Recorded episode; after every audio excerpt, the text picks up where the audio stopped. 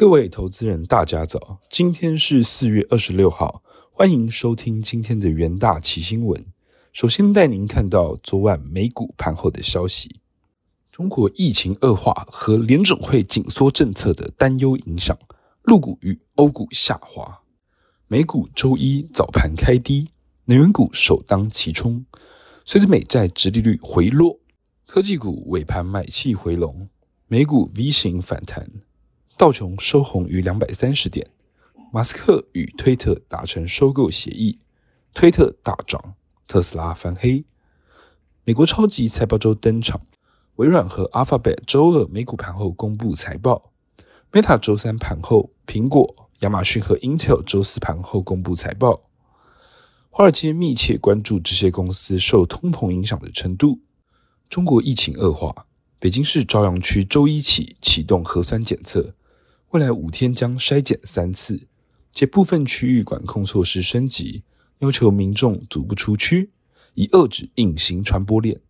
市场担忧中国疫情扩散，恐挫伤能源需求前景。国际油价大幅收低，拖累能源股周一的走势。美股方面，推特大涨五点六六 percent 至每股五十一点七亿美元。推特尾盘宣布。决定接受马斯克每股五十四点二美元的全现金报价，达成约四百四十亿美元规模的收购协议，预计于二零二二年完成。推特 CEO 表示，在此交易完成之前，公司将照常营运，并无裁员计划。接着看到能源盘后的消息，石油遭到抛售，主要是因为上海和中国的其他地区持续封锁，严重挫伤了当地石油的需求。对中国需求的担忧超越了对俄罗斯石油出口的担忧。此外，随着 Fed 与其他国家央行收紧货币政策以减缓通膨，全球成长恐因经济成长放缓而遭到抑制。对中国成长的担忧加剧了全球市场周一整体的避险情绪，也冲垮了大宗商品的价格。由于担心北京也恐一如上海面临严格的防疫限制，也导致原油承压。看到贵金属盘后部分，受到美国即将大幅升息的影响，黄金期货周一错跌至二月底以来的低点，股市深陷空头。中国疫情扩散并实施更多防疫封锁，可能拖累经济复苏，打击中国消费者对黄金的需求。另一方面，过去几个交易日主导市场的力量主要还是来自于美债值利率，这也让不孳息的黄金魅力有所下滑。在人力成本方面，全美企业经济协会周一发布调查结果显示，今年第一季高达七十 percent 的美国企业薪资成本上涨，这个比例创下新纪录。NAB 对八四名经济学家进行了调查，约七十一 percent 的人认为企业用工成本第二季将继续上涨。此外，大部分的企业都成功将成本的上升转嫁到消费者的身上。约四十五 percent 的受访者表示，已经将部分成本转嫁给了消费者。而十五 percent 的受访者表示，将全部或几乎全部的转嫁给了消费者。展望未来，约半数经济学家预计，他们公司的商品将在第二季涨价，其他则表示会维持价格不变。大多数受访者则认为，第二季销售仍将保持强劲。对于经济衰退的可能性，有约一半的人认为这个情况几率为二十五 percent 或更低。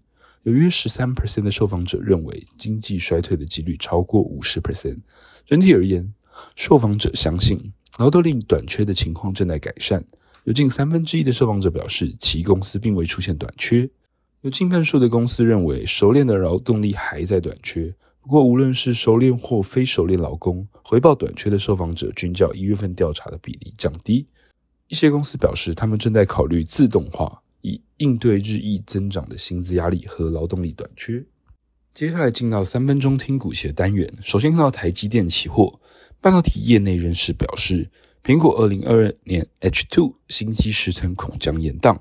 然而，目前中国封城对上游半导体影响甚微，尤其是台积电。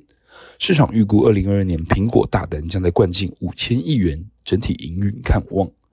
近期苹果发布 CPU 类的 M 系列晶片尺寸明显有所放大，对晶圆产能的消耗不输手机的 A 系列。苹果产品扩张及扩大先进制程的投片，有望进一步推升台积电的营收。四月二十五日，台积电期货受美股大盘下杀拖累，下跌二点三三 percent，呈现破底格局。接下来看到远传期货，台湾本土疫情再升温，远传电信趁势推出多元防疫专案，带动大双缸三月单月申办量翻倍成长，以一百二十 M 与三百 M 为主力销售类型，有望激励远传的营收动能，乐观看待四月获利情形。远传二零二二年 Q1 合并营收为两百一十九亿元，年增五点一 percent，主要因为远传近期每户平均用户收益持续正向的成长，得力于五 G 行动用户导入进度顺畅，市占率稳固。四月二十五日，远产期货逆势上扬零点七七 percent，呈现高档震荡格局。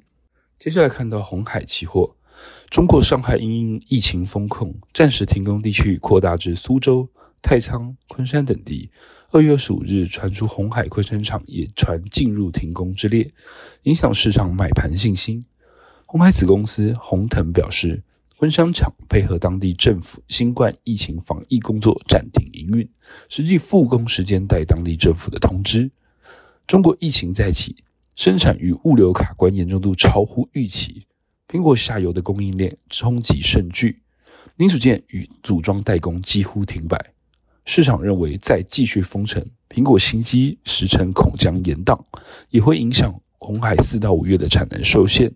四月二十五日，红海期货重挫二点八八 percent，吞黑 K 棒，趋势走弱。以上就是今天的重点新闻。明天同一时间，请持续锁定元大旗新闻。谢谢各位收听，我们明天再会。